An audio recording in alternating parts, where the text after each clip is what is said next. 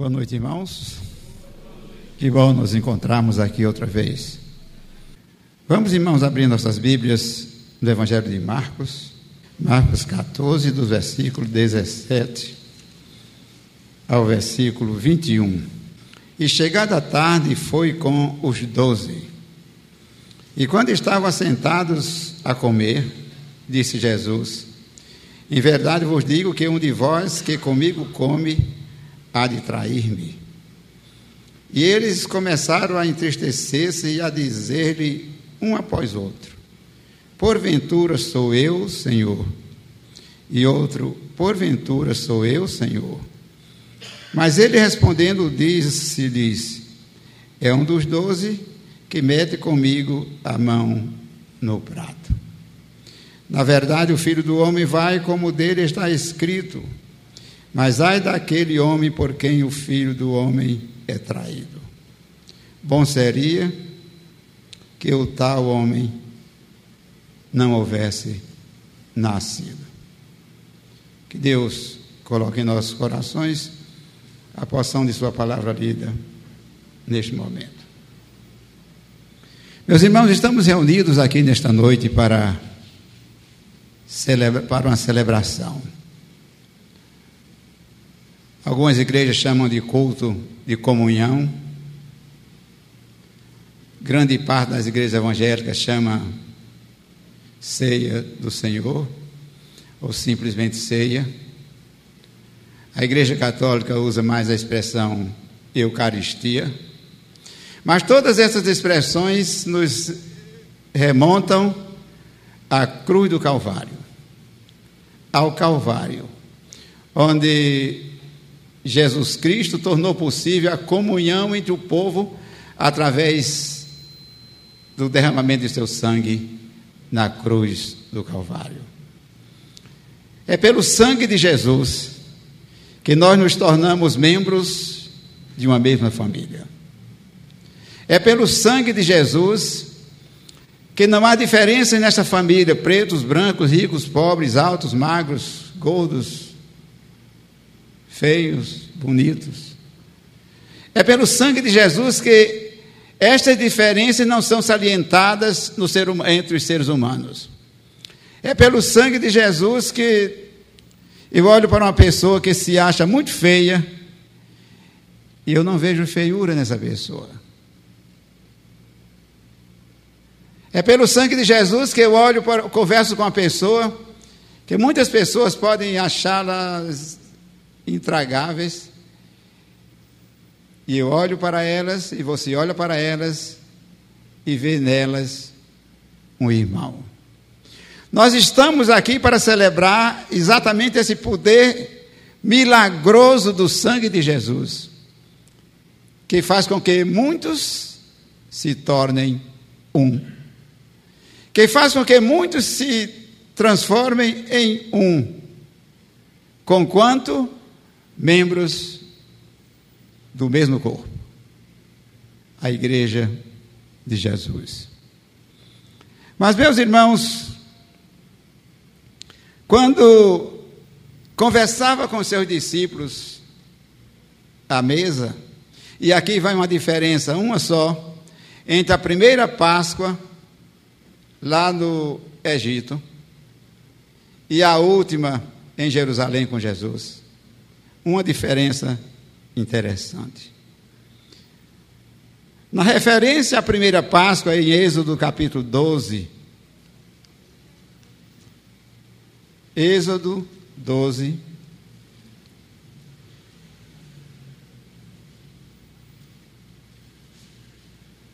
versículo 11. Vejam bem aqui uma referência à primeira Páscoa lá no Egito. Bem diferente da última com Jesus. Não, bem diferente, não, um aspecto que torna diferente. No texto que nós lemos com Jesus e os discípulos, eles se assentaram e dá-nos até a ideia de que eles estavam bem folgados, bem, bem arrumados diante da mesa. Mas no Egito, diz assim, versículo 11: Assim, pois, o comereis, que é a Páscoa, os vossos lombos cingidos, os vossos sapatos nos pés, e o vosso criado na mão, e o comereis apressadamente. Esta é a Páscoa do Senhor. Veja que na referência à primeira Páscoa, comereis apressadamente, nem senta ninguém, fica todo mundo em pé, porque com pressa nós estamos de carreira. Vamos correr, por quê? Porque estamos abandonando a escravidão e estamos correndo para a liberdade. Comereis apressadamente, em pé, não senta ninguém não, porque nós vamos sair correndo daqui. Escravidão, nunca mais. Vejam bem que esta foi a primeira Páscoa, apressadamente. Ninguém senta. Vamos sair daqui correndo, deixando para trás a escravidão. Mas no texto que nós lemos em Marcos, diz a Bíblia que Jesus, assentando-se à mesa com os doze, agora eles já estavam celebrando esta liberdade. Agora eles já tinham um canto. Vejam bem que eles saíram do Egito sem lugar, sem canto, não tinham nem onde, como diz, diz não tinha onde morrer, onde cair morto. Saiu, diz o texto, Deus diz: saiam apressadamente. Eles não tinham espaço, eram correndo com pressa. Mas em Jesus, essa liberdade já fora proclamada em Jesus. E eles estavam assentados à mesa. Agora já tinham um tamborete, um sofá, uma mesa. Veja que diferença. Agora eles podiam juntos cultivar, agradecer esta comunhão. Aliás, a Igreja Católica fala na primeira comunhão. O que seria a primeira comunhão? Há algum tempo, uma vez fizemos isso aqui, uma vez só. Demos para aqueles que estavam participando da ceia pela primeira vez um cálice de acrílico com o nome da pessoa e a data. Uma marca interessante, seria da, da marcar a primeira comunhão, a primeira ceia que estava participando. Mas isso aí não apenas um. Mas só para os irmãos entenderem que eles estavam à mesa celebrando. Eu imagino que Jesus, enquanto estava reunido com seus apóstolos, sua mente esteve voltada, estava para o Salmo 41, o versículo 9. Eu imagino que Jesus, enquanto conversava com seus apóstolos à mesa, bem acomodados, passava pela sua mente o que está registrado no Salmo 41, no versículo 9. E diz o texto, num salmo profético: Até o meu próprio amigo íntimo, em quem eu tanto confiava, que comia do meu pão, levantou contra mim o seu calcanhar. Um salmo profético.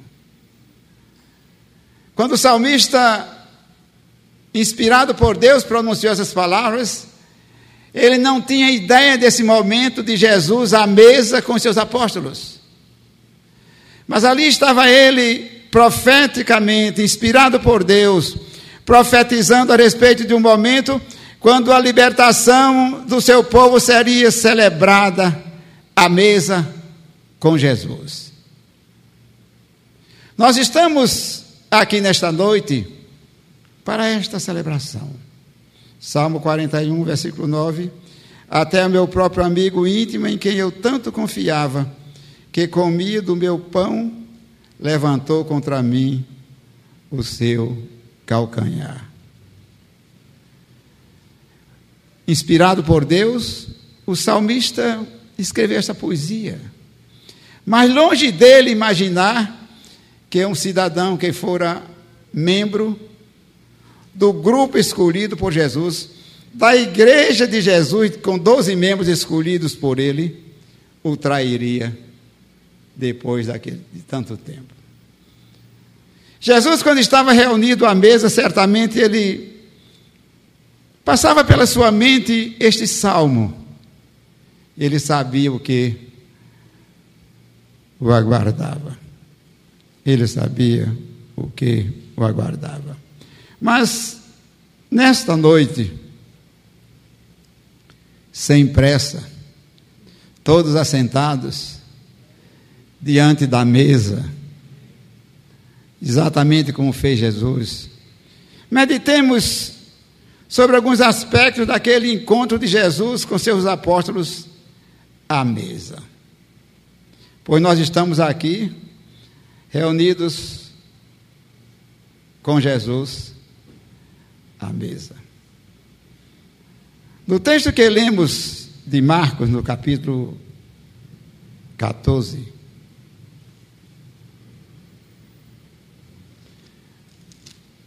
Marcos 14, versículos 17 e 18, diz assim: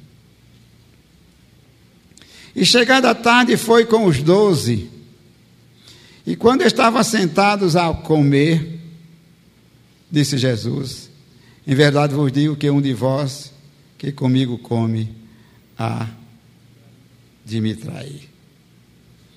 Jesus sabia o que lhe aguardava. Jesus sabia o que lhe aconteceria pouco tempo na frente. Jesus sabia do seu amanhã. Ainda assim, manteve a calma, a serenidade, conversando com os seus apóstolos. E quando estavam sentados a comer, disse: em verdade vos digo que um de vós que comigo come há de trair-me. Jesus sabia o que ia acontecer. E em nenhum momento ele tentou se desviar ou mudar a, o rumo da sua vida.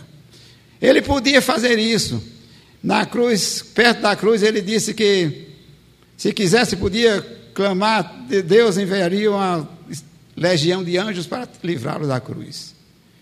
Mas ele não quis isso. Ele sabia o que aguardava e estava pronto para cumprir o plano do Pai até o fim. Jesus sabia o que iria acontecer. Mas ele estava firme no propósito de cumprir a missão para a qual viera a este mundo. E ele disse: Um de vós há de me trair. Ele podia se livrar, mas ele não o fez. Jesus conhecia o coração de Judas. Jesus conhecia o coração daquele homem que se fingia de apóstolo. Agora, interessante que ele conseguiu outra coisa importante. Ele conseguiu enganar os onze apóstolos.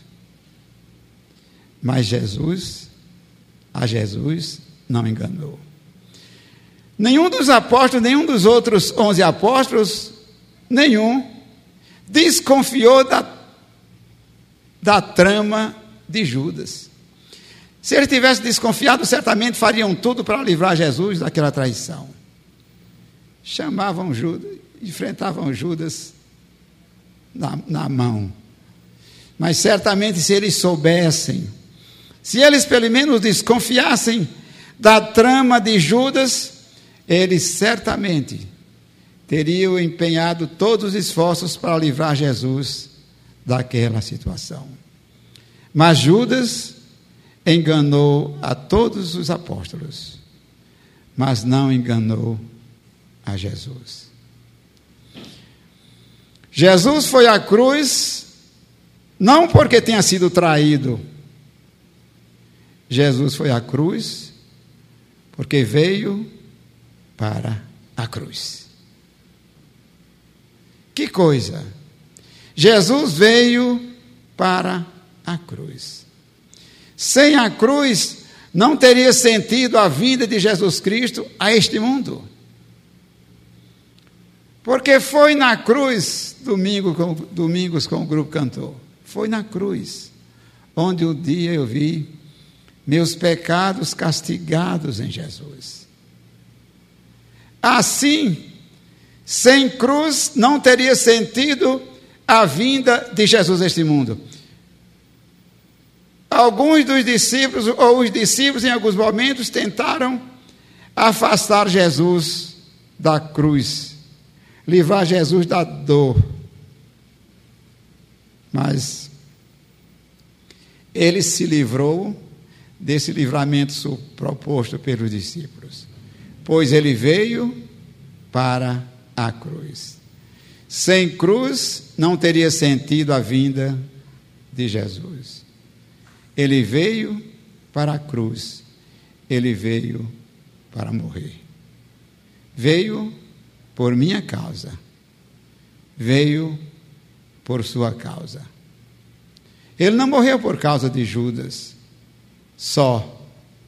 Morreu por causa de Judas e por minha causa e por sua causa. Judas enganou os companheiros, mas não enganou a Jesus. E nós podemos, geralmente ouvimos isso. Você engana aos homens, mas não engana a Deus. Mas Jesus, que sabia disso, não quis mudar o propósito planejado por Deus. Ele podia ter feito, mas não o fez, pois ele veio para a cruz. Mas, meus irmãos, Jesus deu a Judas algumas oportunidades. Ele disse: diz o texto que todos perguntaram. Quando Jesus disse: Um de vós há de me trair. Vejam bem. Jesus disse: Um de vós, se referindo, se dirigindo aos doze. E o texto diz que cada um perguntou: Senhor, porventura sou eu? E o Judas, cara de pau, chegou também com tudo planejado. Senhor, porventura sou eu? Ele queria saber até, talvez não tivesse uma percepção completa da capacidade de Jesus de ler o coração de cada pessoa. E ele ficou como que será que Jesus sabe que sou eu? Senhor, porventura sou eu? Aí Jesus responde: Tu o disseste. Mas nesta noite, neste momento, quando há quando ao redor da mesa, da mesa do Senhor, quando vamos participar da ceia do Senhor, façamos uma investigação do nosso interior. Naquele momento, quando Jesus disse: Um de vós há de me trair, Diz o texto que cada um perguntou: porventura sou eu? Cada um deu uma olhada, mas rapaz, será que sou eu que vou praticar uma monstruosidade dessa? Será que sou eu, Senhor? E a palavra de Jesus inquietou a todos, até Judas, que começou a desconfiar: será que ele já sabe que sou eu? Mas cada um perguntou: porventura sou eu? Meu irmão, esta noite, quando estamos reunidos ao redor da mesa. Não podemos dizer que é uma mesa redonda. Mas quando estamos reunidos ao redor da mesa, é oportunidade para avaliarmos a nossa vida, o nosso interior, o nosso coração. Porventura, sou eu? Cada um perguntou: porventura sou eu? Será que sou eu que tenho feito do título cristão uma piada? Será que sou eu que tenho envergonhado o teu nome? Será que sou eu que tenho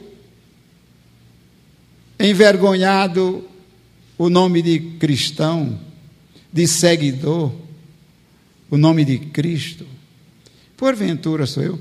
Agora, meus irmãos, vamos nos colocar ao redor daquela mesa com Jesus. Está a Igreja Betânia, vai ser uma ceia especial. Está a Igreja Betânia com a mesa ao redor da mesa. E Jesus conversando diz: Um de vós há de me trair. O que é que o irmão acha? Bom, nós estamos lá. Qual seria o comportamento nosso? Íamos olhar para dentro de nós, será que sou eu? Ou íamos olhar para o outro? Será que é Tanã? Será que é Daniel? Será que. Qual seria a nossa pergunta? Para onde seria dirigido os nossos olhares ou os nossos pensamentos? Nos discípulos, seus pensamentos foram voltados para dentro de si. Porventura, sou eu? Porventura, sou eu que não estou preparado para esse momento? No meu tempo de adolescente. Aliás, acho que hoje ainda é, mas está menos. Pastor Sávio, quando é dia da ceia, ficar um grupo olhando para aquele irmão que a gente desconfia, que está meio atrapalhado. Eu quero ver se fulano vai participar. Eu quero ver se ela, aquela menina, aquele namoro vai participar. Eu quero ver, quero ver. Era assim, Pereira. Era assim. Mas os discípulos, meus irmãos, não ficaram olhando para o outro. Será que fulano vai participar? Diz o texto que começaram a entristecer-se e perguntar: porventura sou eu. Este culto é uma oportunidade para darmos uma, fazermos uma faxina no nosso interior. Será que sou eu? Será que sou eu que tenho andado tão longe dos padrões cristãos? Será que sou eu que tenho andado tão distante daquele compromisso que eu assumi no dia em que eu me batizei e me tornei membro da igreja? Será que sou eu que prometi fidelidade a Jesus Cristo através de sua igreja e tenho tropeçado tanto? Será que sou eu? Jesus faz essa pergunta a pastor Eli, a você, pastor Sábio, a cada um. Esta pergunta provocada pela palavra de Jesus, que toca, que muda, que muitas vezes fere até. Um de vós há de me trair. Meus irmãos, numa igreja, a primeira igreja organizada por Jesus, com doze membros escolhidos a dedo, tinha um traidor no meio deles. Mas nesta noite, Jesus deseja que nós coloquemos o nosso coração diante dele. E com toda liberdade e sinceridade, possamos perguntar: Senhor, porventura sou eu? Com esta pergunta, com toda sinceridade e com toda liberdade, celebremos e participemos da ceia do Senhor. Que Ele nos abençoe. Amém.